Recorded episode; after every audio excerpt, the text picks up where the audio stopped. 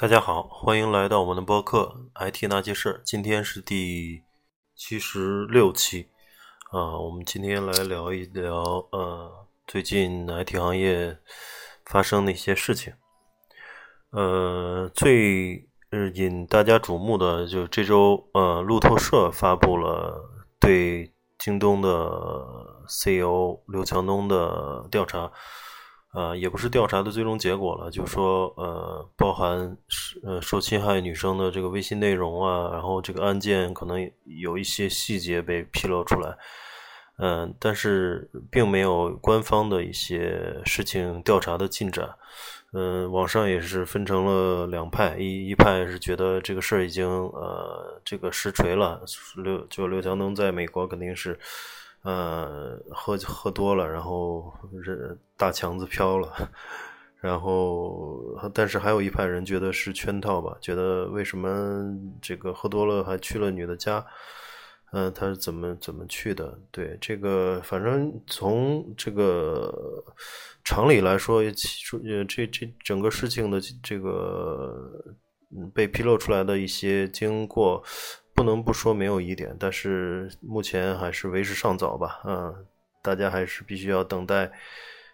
官方调查的结果。当然，京东的股票可能又面临这个一个很大的压力了啊。然后，刘强东可能也在下一周可能面临着一些舆论的这个压力。嗯，然后这是一件事儿。嗯，第二件就是。呃，最近呃，在新加坡，呃，Uber 和 Grab，Grab 也是一个东南亚的一个打车软件嘛，类似滴滴。然后这两家合并了，合并以后呢，新加坡政府就是以反垄断的这种啊手段来去对这两家公司进行了呃九百五十万美元的罚款啊，所以就是大家也可以看到，就国外的政府可能跟中国的。呃，监管是不是不是太一样的？就是他会，嗯，很留意到一些企业的对国家市场的这种垄断行为，特别是这个第一和第二的垄断合并。但是中国，呃，很多人也说了，就是滴滴和快滴，呃，合并以后，然后尤其是把 Uber 中国也并购之后，一家独大了。所以会造成各种的这种价格的上涨啊，还有一些呃服务的这种质量的降低啊，等等等等一系列问题，都是由于滴滴的垄断带来的。这个不能不说是呃完全错误吧，嗯，但只是有一定的道理的。但是这个嗯滴滴的这个成为也是非常聪明，他们公司的这个公关也有一套自己的策略，就是说，你看美国呀，无论是 Facebook 啊，还是这个 Google 啊，它也是绝对垄断地位，但是为国为什么美国不去把它呃切分呢？因为它实际上是代表着美国的科技公司，它是要服务于全世界市场的啊。那么滴滴实际上是也是有呃有这种意味在吧？就是想去呃出海，去到国际市场上去跟 Uber 去呃去打拼，所以呃不希望在中国的这种市场里面呃被政府被监管层去。呃，去以反垄断的这种呃说法去对它进行呃切分，它当然从企业的个个人这个发展角度，当然是希望一家独大，这个是最好的，因为对呃无论对司机还是对消费者，这样的话一家独大的话就有很强大的议价权了，所以它定价策略各方面呢就有很大的优势，所以它的利润啊各方面也会相对丰厚一些。这是第二件事。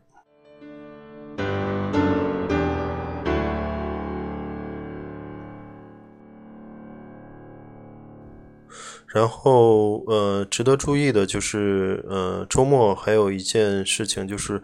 呃嗯，这个。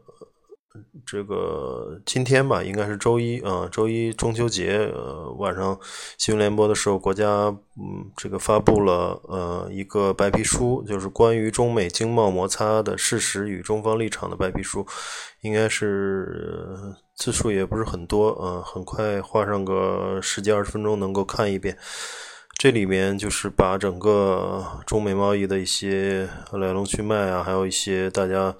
嗯，冲突的，呃，这个无法妥协的一些点啊，去列举了一下。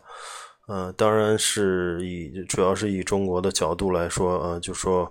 嗯，其实，呃，是是不应该打的。两个最实际上最大的这个发达国家和发展中国家有，而且，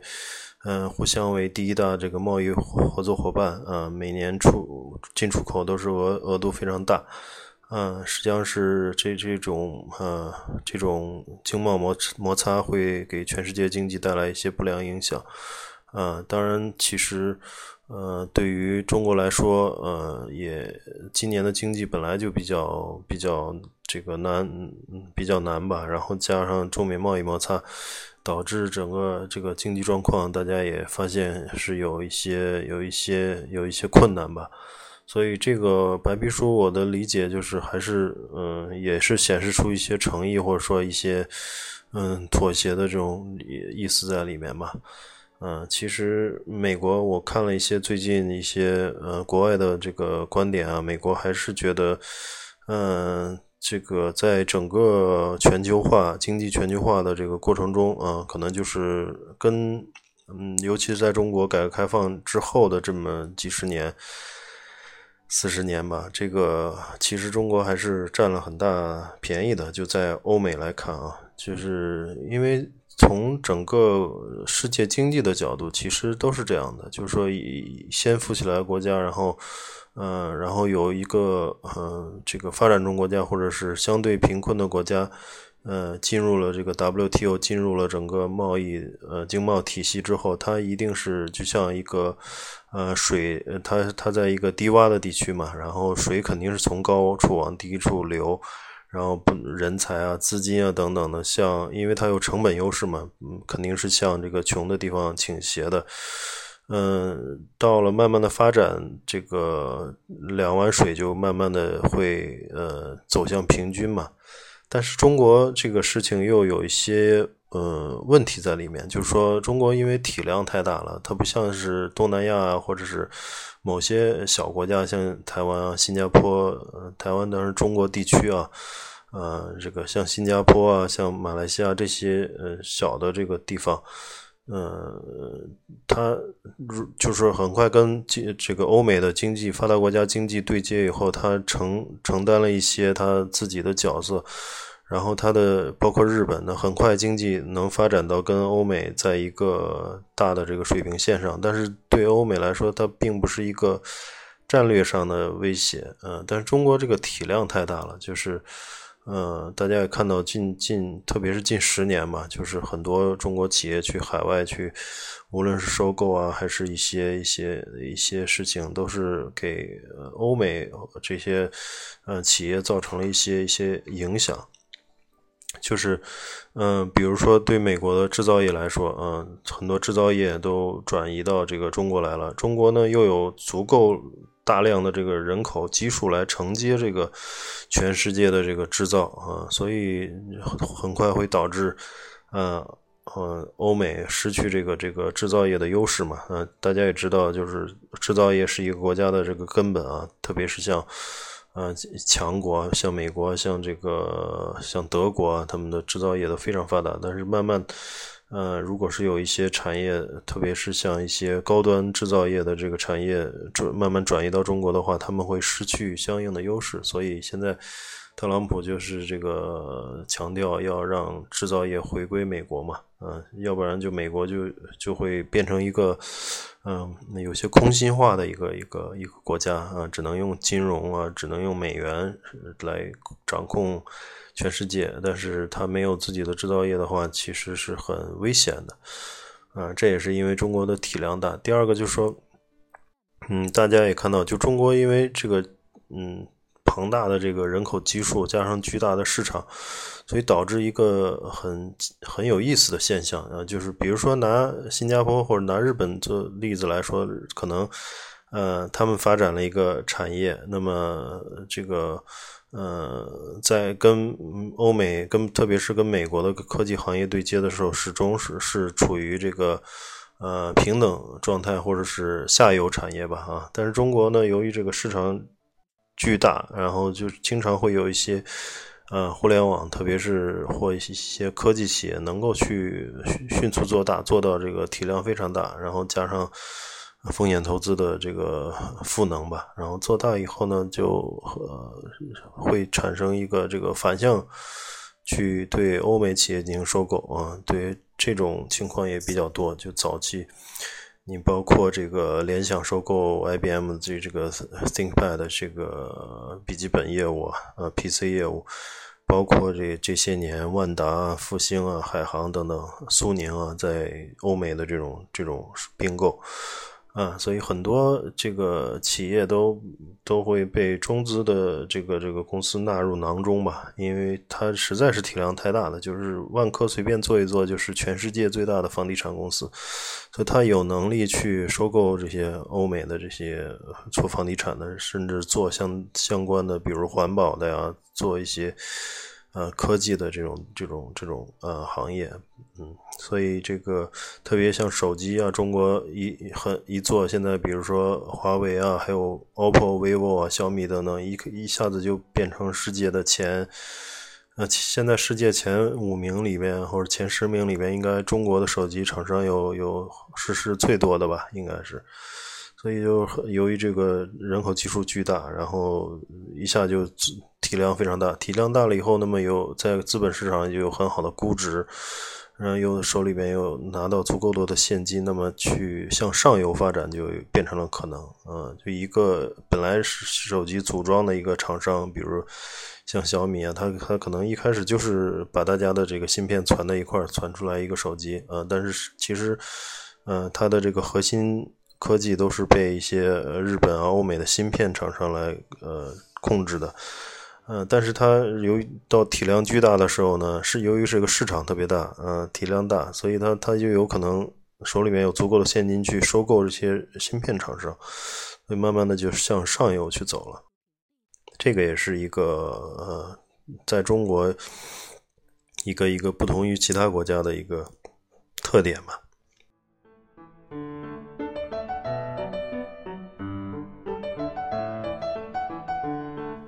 这个还有一个例子，就是像呃，这个李书福的这个吉利汽车，当当时大家都很笑话，他就是一个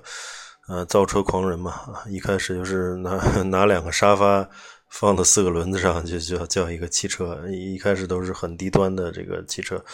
但是由于国内的市场也巨大，加上资本的这种呃资种资本的加持吧，有一大堆银行财团啊。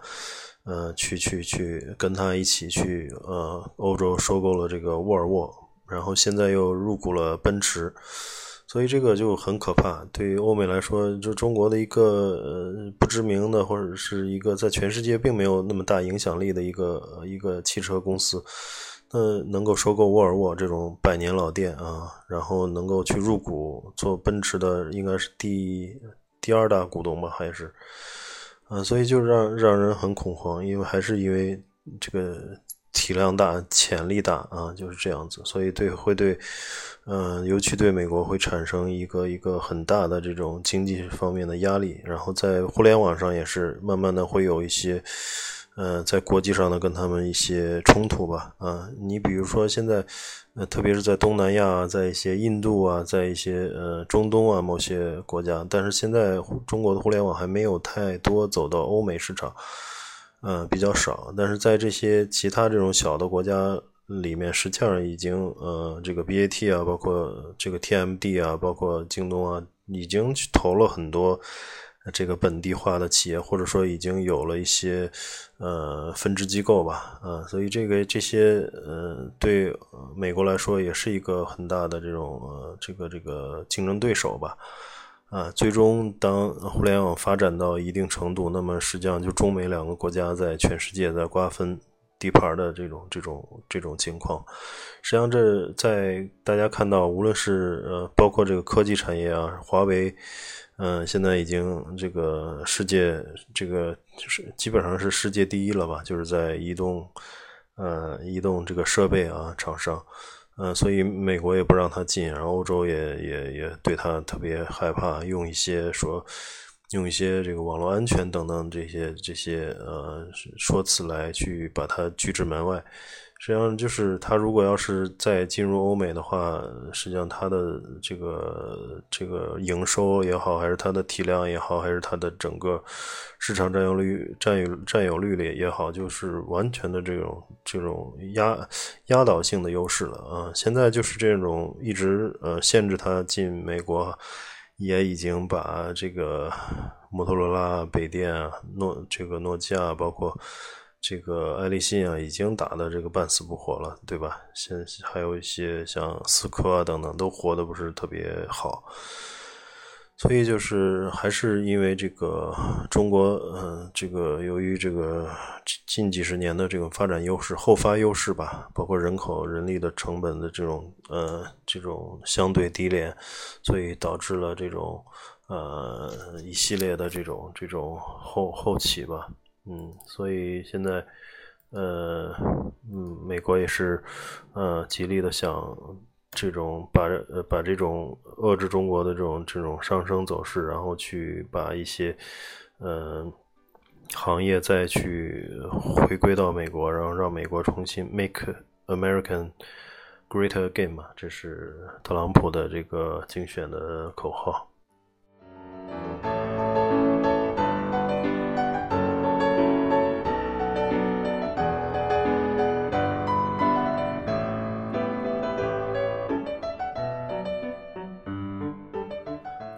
大家可以看到，就是其实，在无论在科技行业，还是互联网行业，还是在种种的，包括嗯，包括房地产、金融等等，其实都是在全球都是一个大的这种大的大的棋盘吧啊。然后真正作为棋手的其实不多。呃，你比如说像呃韩国和日本呢，它嗯它是一个嗯半这个。应该说是半主权国家吧，它受美国的军事保护。然后像嗯，这个这个欧洲呢，又跟美国是也是这种关系吧。欧洲也是北约嘛，靠靠美国的这种军事军事实力来保障欧洲的这个安全。然后，那么真正作为这个主权独立的，然后能有自己的这种呃独立的这种军事和军事和这个政治这个。策略的啊，是实际上不多啊，就像中国、美国呃，中国、美国还有伊朗啊等等这些，俄罗斯啊等等这些国家，所以，嗯，其实，在呃下这个一一盘大棋的时候，大家也知道，就是可能就是一些呃不同国家的这个各个行业的企业也在抢占全世界的这些地盘嘛。那么，中国现在在很多地方上，在跟美国实际上是有些。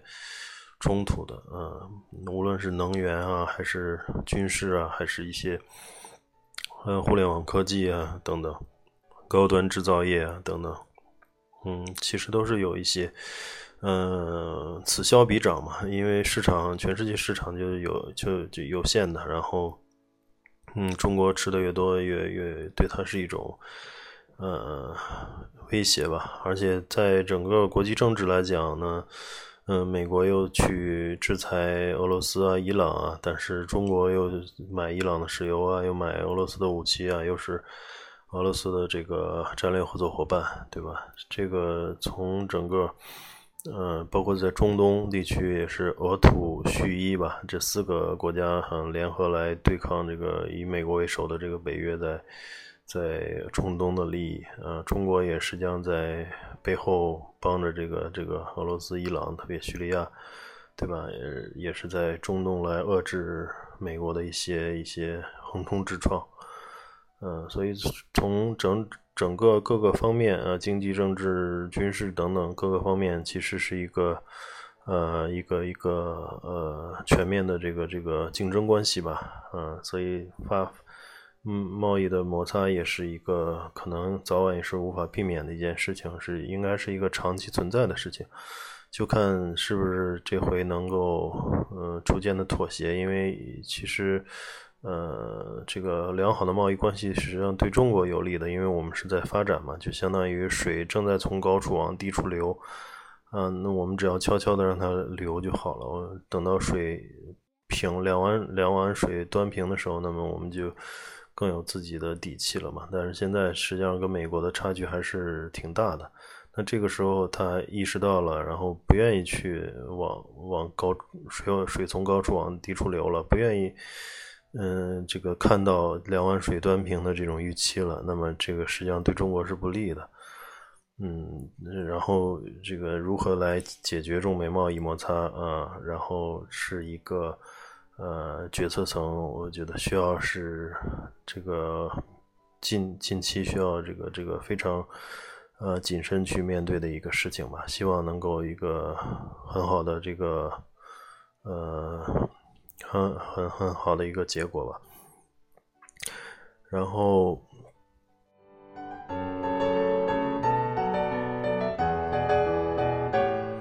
呃，马上就是十一了啊，最后一周了，嗯，不知道大家是去出去玩还是去哪儿？然后祝大家，预祝大家十一快乐，然后。呃，出去玩的话注意安全。呃，行，那我们就这期先聊到这儿。呃，有兴趣的可以关注我的微信公众号，叫 “IT 那些事儿”，跟这个播客是同名的。然后也可以在呃苹果手机的 Podcast 里，Podcast 就是那个播客里面去订阅这个微信公众号，呃，订阅这个播客，呃，这样就。呃，可以第一时间得到推送吧，嗯，行，那我们呃下期再见。有这个想沟通的，可以在播客下面留言，或者在微信公众号里面留言。嗯，再见。